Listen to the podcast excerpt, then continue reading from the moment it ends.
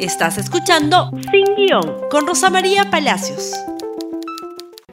Muy buenos días amigos y bienvenidos nuevamente a Sin Guión. Terminamos la semana, una semana muy, muy movida, pero siempre mencionando a nuestros auspiciadores. Edipesa, empresa líder en maquinarias, cuenta con los mejores productos para construcción y minería, como mezcladoras, compactadoras, compresores de aire, torres de iluminación, chancadoras y martillos neumáticos. Te premia semanalmente en Facebook. Entérate cómo participar en el fanpage de Edipesa. Cambio seguro, casa de cambio digital, registrada en la SBS. Cambia dólares y soles por internet de manera fácil y segura. Usa el código promocional sin guion y obtén un descuento en tu primera operación. Cambio seguro, fácil, económico y súper seguro. Muy bien, y llegó el momento de hablar de un nuevo gabinete. Todo es paz y armonía. Muy bien, recapitulemos. Se censuró al gabinete cateriano y se censuró, digámoslo, de muy mala manera. El presidente del Consejo de Ministros reveló que fue citado por el señor Merino para indicarle, según el señor Merino también, que eh, su gabinete tenía, como dijo el señor Merino, debilidades, debilidades, y que, bueno, había que cambiar al ministro de Educación, según el señor Cateriano, y el señor Merino añadió dos ministros más, Economía y Trabajo, y si no, no le iban a dar la confianza. Daba lo mismo lo que dijera el señor Cateriano, daba lo mismo que el discurso fuera corto, fuera largo, daba lo mismo que hubiera conversado con todos antes o después, las cartas ya estaban claramente marcadas. Se inauguró una política de confrontación abierta con el Ejecutivo después de 28 de julio, dado que en el último año de gobierno no se puede disolver el Congreso por más gabinetes que censure o por más ministros que censure. Muy bien, eso sucedió esta semana. El presidente de la República tenía que llamar a un nuevo gabinete. Y así lo hizo ayer. Sin embargo, no nombró a un nuevo gabinete. Le pidió a uno de los ministros del gabinete cateriano, el señor Martos, que ya venía trabajando con él, con Ceballos, que sea el ministro de, eh, perdón, que deje el Ministerio de Defensa para ser el presidente del Consejo de Ministros. Por lo tanto, solo se ha añadido a un ministro de Defensa que viene de Indesi y a dos viceministros se les han pedido que asuman carteras, tanto en trabajo como en energía y minas.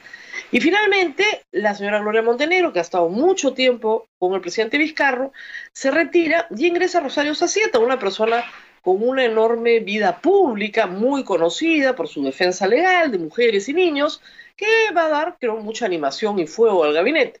Una persona que salió de acción popular muy molesta por el maltrato que recibió renunciando a esa agrupación en el año 2010.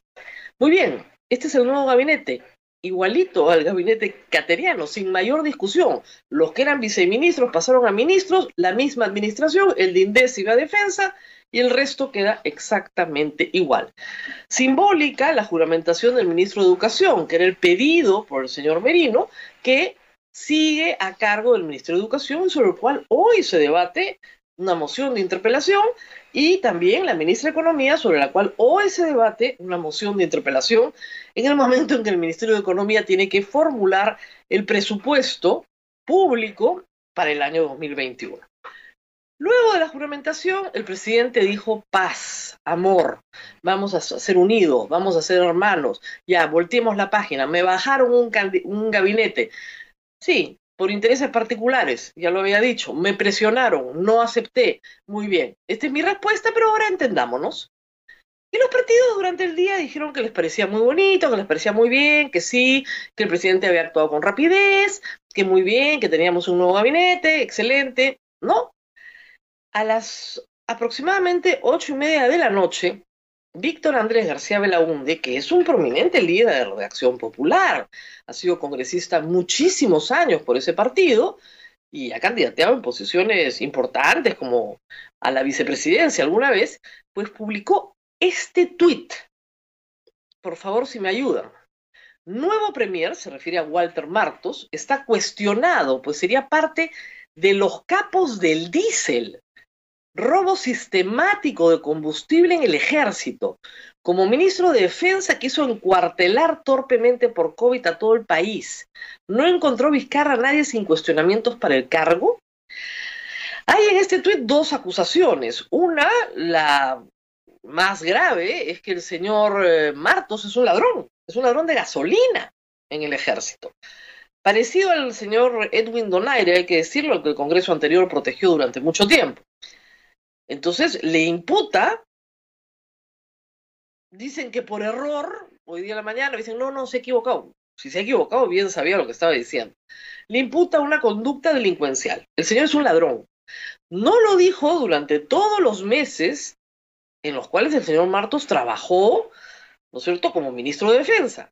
Nunca hubo una interpelación, una moción para llamarlo que explique algo sobre la gasolina en la bancada de Acción Popular. Jamás lo tocaron. Más bien, el señor Martos ha trabajado muy bien en Cajamarca con el gobernador Mesías Guevara, que es de Acción Popular. Nunca hubo una observación. Y ahora, luego de la juramentación, un prominente líder de Acción Popular dice que es un ladrón. Eso es lo que ha puesto en el Twitter, ¿ah? no lo digo yo, lo dice el señor Víctor Andrés García Belau. Pero que además cuestiona su forma de hacer política pública.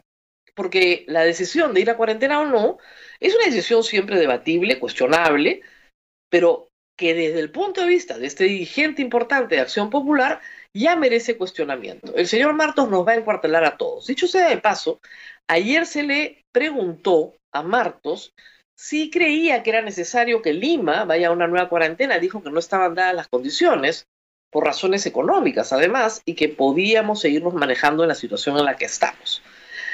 ¿Qué pasa con el pedido de paz del presidente? Bueno, difícil saberlo, en realidad. El gabinete va a tener que trabajar como si ya hubiera obtenido, digamos, el permiso del Congreso, la investidura, y aguantar los 30 días que manda la Constitución, que son el plazo máximo para que el nuevo presidente del Consejo de Ministros se presente ante el Congreso. Y en ese lapso de tiempo, llamar al acuerdo nacional, conversar, tontear un poquito de acá y allá y ir parando las interpelaciones y las mociones de censura que vienen abiertamente contra por lo menos el ministro de Educación, probablemente también contra la ministra de Economía. ¿Por qué no los cambiaron si esto era inevitable? Porque lamentablemente, si los hubieran cambiado, los congresistas hubieran dicho, pero si jamás les hicimos nada, la interpelación es un mecanismo democrático, solo queríamos hacerles algunas preguntitas. Y todos sabemos que todas las preguntas del pliego interpelatorio del señor Benavides son sobre SUNEDU y sobre las 40 universidades que no obtuvieron su licenciamiento por tener pésima calidad, entre ellas la del señor Luna Galvez, que tiene una bancada en el Congreso. Entonces, esto, si lo va a hacer el Congreso, tiene que quedar en evidencia. El presidente ha hecho bien que lo censuren, que lo censuren, pero que todo el Perú vea, vea que en el fondo siempre hubo detrás un interés pecuniario particular de un grupo de políticos que tienen universidades y que querían pasarle la factura al señor Benavides. Pero en un contexto más amplio, ya cuando el señor Víctor Andrés García Belaunde sale diciendo que el primer ministro es un ladrón de gasolina, porque eso es lo que nos ha dicho a todos en Twitter ayer a las ocho y media de la noche, lo que está señalándole a su bancada, sobre la que alguna ascendencia debe tener, supongo, ¿no? Es que no pueden votar a favor de un ladrón. Y esto, obviamente, de nuevo, se enmarca dentro de un plan mayor. Cualquiera que conozca la historia del Perú sabe que las relaciones entre un presidente que no tiene bancada y un Congreso son de pésima calidad o que tiene una bancada diminuta que no le alcanza para gobernar y que eso termina mal. No terminó mal antes porque el presidente podía disolver el Congreso y de hecho lo disolvió. Pero en esta oportunidad el Congreso, en vez de asumir un papel de responsabilidad histórica, esta semana demostró que puede salir disparando sin discriminar, poniendo en la mira a todo el mundo y logrando bajarse, en resumen, a una persona, Pedro Cateriano. La respuesta del presidente es el mismo gabinete o personas de la misma administración. Todas son, salvo Rosario Sacieta, personas de la administración pública que ya venían trabajando en la administración pública. Y el viceministro de Energía y Minas 2018-2019 es una persona de su propia administración, que lo han hecho ministro. Hijo, por supuesto, de un notable acción populista y muy respetable. Y por el otro lado, el señor Palacios, que por si acaso no es mi pariente, también era viceministro en el Ministerio de Trabajo. Es contar con la misma administración, subirlos un peldaño. La respuesta es, tu primer ministro es un ladrón. Muy bien, Vamos a ver cómo continúa esta épica. Mientras tanto, como les decía, el gabinete tiene que actuar como un equipo y seguir para adelante hasta que pasen por lo menos cuatro semanas antes de presentarse al Congreso. Nos tenemos que despedir. Nos vemos el lunes. Que tengan un gran fin de semana. Compartan este programa en sus redes sociales, Facebook, Twitter, Instagram y por supuesto en YouTube. Nos vemos el lunes. Gracias por escuchar Sin Guión con Rosa María Palacios. Suscríbete para que disfrutes más contenidos.